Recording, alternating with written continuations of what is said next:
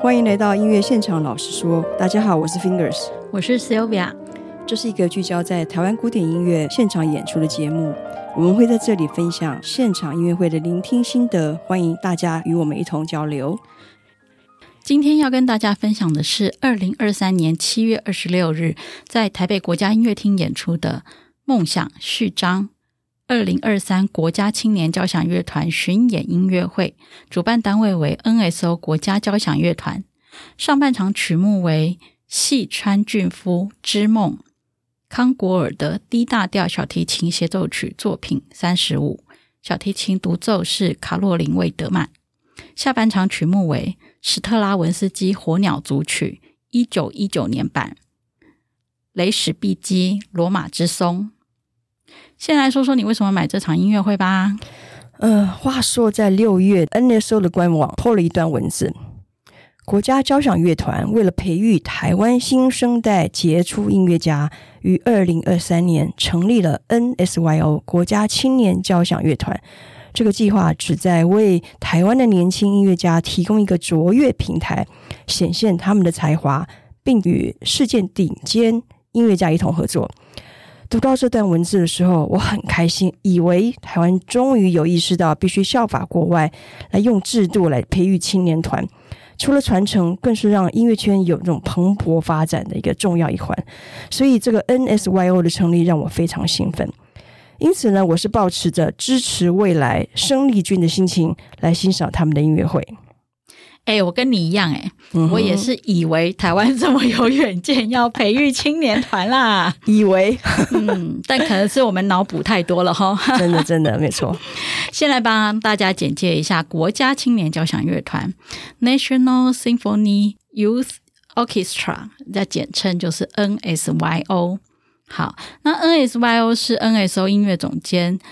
准马寇尔先生在二零二二年一月上任之后，以他在国际参与青年音乐活动的宝贵经验，将各国乐团培训音青年音乐家的制度融入台湾，创建出符合台湾的国家青年交响乐团。NSYO 每年于寒暑假期间招募国内外优秀青年音乐家进行密集排练与课程，同时也邀请国际知名音乐家同台巡演。今年七月是 NSYO 首度成军，由音乐总监马寇尔指挥，带领超过百位青年音乐家于苗北艺文中心进行排练，并于苗北艺文中心、南投县政府文化局演艺厅、台东艺文中心、魏武营国家艺术文化中心、台北国家音乐厅等地展现成果。NSYO 要以台湾文化大使的角色，不仅关注台湾，更放眼国际，在厚实台湾古典音乐跨国网络的同时，也为台湾学习音乐的青年打开迈入国际音乐的大门。以上是 NSYO 的自我介绍。是不是？现在再仔细听听这一段文字，就突然会发现，真的是我们脑补太多了啊！对，你刚刚读那段自我介绍，我觉得真的是没有什么情感这样子。我我是官宣呐、啊。对啊，我们到底脑补了哪些东西啊？我在前往音乐厅的途中，先读了有关 NSYO 国家青年交响乐团的相关新闻，还有它的相关 DM。那个时候我才意识到，哎呀。原来 NSYO 的成立跟我当初的想象不太一样。NSYO 团员呢是在今年二月初经过现场甄试，国外演奏家如果没有办法到场的话，就用影片来进行甄选而来啊。那超过五百名的优秀演奏者前来报名，经过一番激烈角逐后，在三月中确定了七十名的正规团员，然后他们在七月十四号开始密集训练彩排。七月二十到七月二十六号之间是连开五场巡演音乐会。那新闻上提及说，他们在苗北艺文中心演艺厅密集彩排两周，其实严格来说应该是一周左右啦，因为第二周都是在拉扯跟演出嘛。那另外参与的团员必须缴交台币三万元的活动费用，涵盖了这个排练指导、排练以及巡演的各项交通、饮食、住宿的花费。所以当我细细读完这份简章后，我的感觉比较像是这是 NSO 主办的青年音乐夏令营的画面，而不是一个以放眼未来成为职业化乐团这样的目标的青年乐团。而这场音乐会比较像是夏令营的成果发表会。哎，你这样说的时候，我其实就认真去看了一下招生简介。哎，突然发现那个参加招生的年龄是从十二岁到二十五岁这么大的级距，哎，对，这是这个年龄差距之大，很难是我们想象，就是它是一个进入职乐团前的青年培训团，它确实真的比较像你说的一个，就是一个青年音乐夏令营吧，嗯。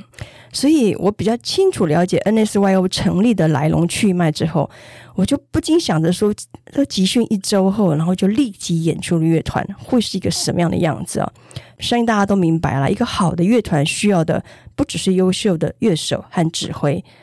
那个团员之间、团员与指挥之间的默契，更是极为重要的一环。嗯还有呢，乐团如何能够展现出属于他们的音乐层面的独特性啊？这些都是成为优秀乐团不可或缺的要素一部分哦。嗯，那当然了，不论是默契或者是独特的音乐性，都需要时间的魔法，让扎实的练习，还有对音乐的理解，转化成为感动人心的音乐。那不容置疑的，NSYO 呃，确实是有优秀的乐手，还有经验老道的指挥。但是在这样子比较急就章的过程当中，演出时候能够做到事情，的确是比较有限一些。嗯，比如说上半场的演出，其实我是觉得有点可惜。这个当代作曲家细川俊夫的《织梦》。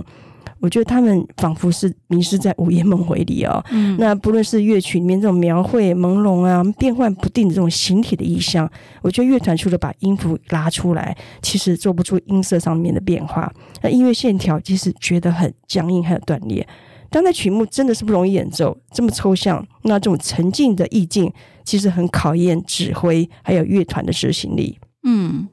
我我确实也感觉到他们线条是很僵硬的，但我其实有当下有一个感觉，就是我觉得在有限的练习时间里，可以把这首曲子练到正确演出，其实已经算还不错了。嗯，我当下感觉就是音色跟诠释可以不用太要求。好，好，那 好上班。上半场的重点当然是非常好听的康古尔的小提琴协奏曲嘛。那我觉得很棒的是邀请了这个很顶尖的德国小提琴家卡洛琳·魏德曼来担任独奏。那魏德曼的独奏呢，演奏当然是可圈可点，非常火热。不过 NSYO 就觉得比较冷一点，有点意兴阑珊，呃，明显比较跟不上小提琴家的节奏还有个张力啦。当然了，我觉得乐团。已经很尽力了，尤其是下半场的这个《雷石笔记》《罗马之松》的演出，我可以感受到乐团非常投入，还有它丰沛的感染力哦。有几段这个小喇叭的吹奏音色很好。那比如说第三乐章里面有一段单簧管的独奏，呃，它与这个弦乐声部这种对话，我觉得表现出很不错的层次感。还有最后一个乐章进行曲也演奏出这种令人血脉喷张的气势，这点我非常的肯定。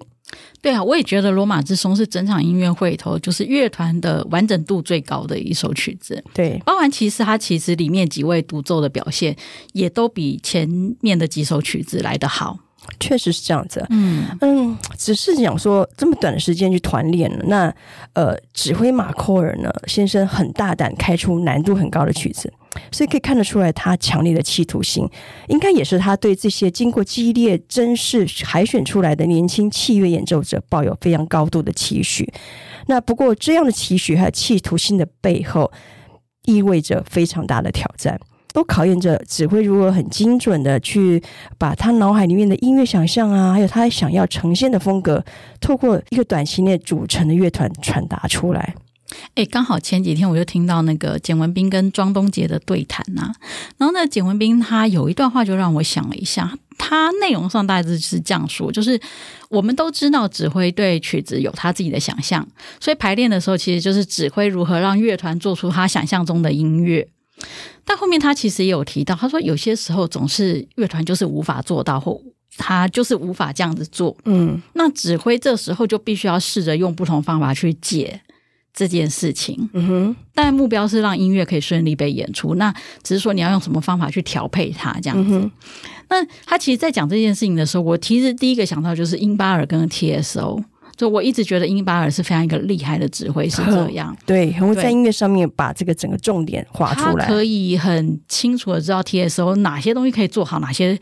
必须还要用别的方法把它带过。对，嗯，那我觉得这次的 NSYO 也有一些问题，是我觉得可以去这样思考的逻辑啦。嗯，譬如说，你刚刚曲目里头完全没提到火鸟。嗯呃，好，对 对。那火鸟组曲里面最引人入胜，当然就是《魔王之舞》那个主题啦。嗯，那这个这一段《魔王之舞》的。音乐其实就是风风火火的，就是非常有 power 的一段音乐。可是，在演奏这一段的时候，很明显的可以就听到管乐是完全跟不上的。那乐团就是就拉住了很大声这样子，对，非常无法处理好这段音乐吧？对，那时候我其实就有在想一个问题，就是这听到这个音乐，就感觉到说，这仿佛已经超出他们的能力所及，这不是他们可以。处理好的一个音乐，尤其这么短时间的这种排练，对，那显然就是，哎，指挥是不是在处理这一段音乐的时候，应该要放慢一点点，让他们可以真的把它好好的演奏出来，而不是用一个很难，就是很明显的、很明显的瑕疵去过它这样子。嗯、但是另外一条思路是，我觉得是不是这整场音乐会都该安排这种。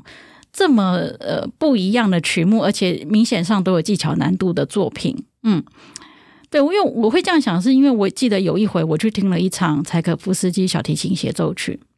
那就结果听完之后我满腹的不高兴，因为我觉得能够被谱拉完全曲，不表示你拉的就是很好，嗯，你要是硬要把它拉完，但是其实那个听的人毫无享受这个音乐，那就是你一个人的秀，我觉得。对于下面的观众来说，我觉得嗯、不是很好的一个感受啦。那与其你要这样子硬是把它拉完，倒不如选一个技技巧简单一点，但是你可以好好的、深刻的去处理它的音乐。我觉得这样子才是对音乐负责任的一个态度。那同样的道理，我也是觉得，呃，有时候像像这一场音乐会，他开出来这些曲目，我们都觉得哇，很值得一听啊，很厉害。但听完之后就会有说，嗯，那你可以其实处理简单一点的曲目，我觉得把它处理好，比起尝试挑战难的曲目来说更有意义跟价值吧。嗯，完全同意耶。其实刚开始看到他们开出来这个曲目的时候，我的确是吓了一大跳啦，觉得哇，这几个曲子都是非常有难度的曲子。这让我想到就是，呃，不仅是台湾，我觉得亚洲的这个。呃，年轻呃音乐人都有一个特性，就是他们很喜欢弹大曲子，很喜欢挑战非常大的曲子。嗯，不是说挑战大曲子不行，而是说应该要更多的心力去想，我如何去处理一些更扎实去处理一些比较基本的曲目。或许那曲子你会觉得它的技巧什么都不是太难的。但是技巧不难，并不表示音乐性就是容易的。对，所以反而有些时候，你那些看起来简单的曲子，其实你要把它表现的好，反而是你要费一番的功夫。那如果只是把这些大曲子轰轰烈烈的把它演奏完，里面没有任何的细节，没有任何的想法，是的确是蛮对不起音乐的。对呀、啊，所以。我我觉得当然啦，这可能是因为我们都自动脑补了 NSYO，我们都自动脑补，以为他是一个以准职业乐手概念在操作的青年团。嗯嗯，好啦，不然来说说你，你觉得 NSYO 应该要怎样？我我是什么咖？没有，我们现在就是许愿许愿池的。哦，好，这样可以。我相信能甄选上这个青年乐团的都是很优秀的乐手哦。那与其说是对乐团的期许，我更想说的是对乐团指挥的期许啦。我希望指挥家能够更有耐心一点来带这个乐团，不是用集训的方式，而是用比较以长久经营的方的心态来带乐团练一些。标准曲目，让他们稳扎稳打，好好把音乐的细节练起来，然后再来谈如何的扩展曲目的多样性。其实我相信台湾乐者会很有耐心来陪伴乐团这样的成长。嗯，我觉得短时间的集训形式有可能是学制啊，或者什么这种先天上的因素啦，哈、嗯。但是我觉得青年团的设计逻辑，它比较应该不适合是每次都是全团甄选。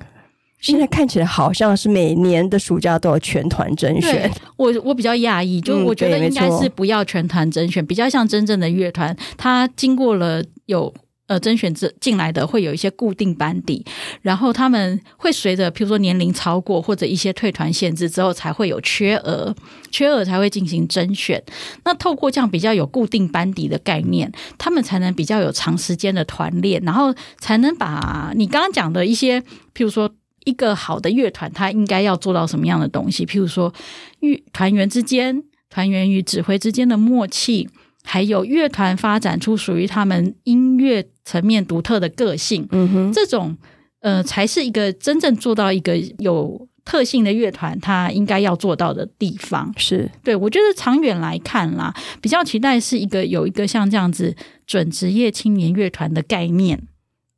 那对于台湾古典音乐界未来的中间分子的培养，我觉得应该才会是比较落地的。没错，没错。嗯，其实我衷心期待那天的到来，因为我相信，经由这一次，他们认为说，呃，要有一个 NSYO 这样的乐团的成立嘛，那嗯，应该不会是只是停留在所谓像夏令营啊这样的概念，嗯、应该是一个更长远的、有未来发展性的这样的想法去经营才是。好吧，好吧，我们期待下一次可以听到更有长远发展的 NSYO。是，那你希望他们演出什么曲目？我下一场希望听到他们演奏德奥古典曲目，比如说像莫扎特或者是贝多芬。我也是，来一首扎扎实实的贝多芬交响曲吧。Yes，对，那个，譬如说第三号啊，这种应该很适合年轻人嘛，对不对？对对对，嗯，好。所以 NSYO 是我们二三二四月季的第一场，嗯，现场是吧？对呀，对呀，对呀，好啊，好，我们就松松的开始，因为接下来哇，马不停蹄啊，有太多的音乐会要讲，哎，对，超级多，三超过三十场，大家记得哦。好了，想知道我们下次听什么，请 follow 脸书粉专音乐现场老师说，让我们在音乐厅共度最美的音乐饗宴。音乐现场老师说：“我们下次见，我们下次见，拜拜，拜拜。拜拜。”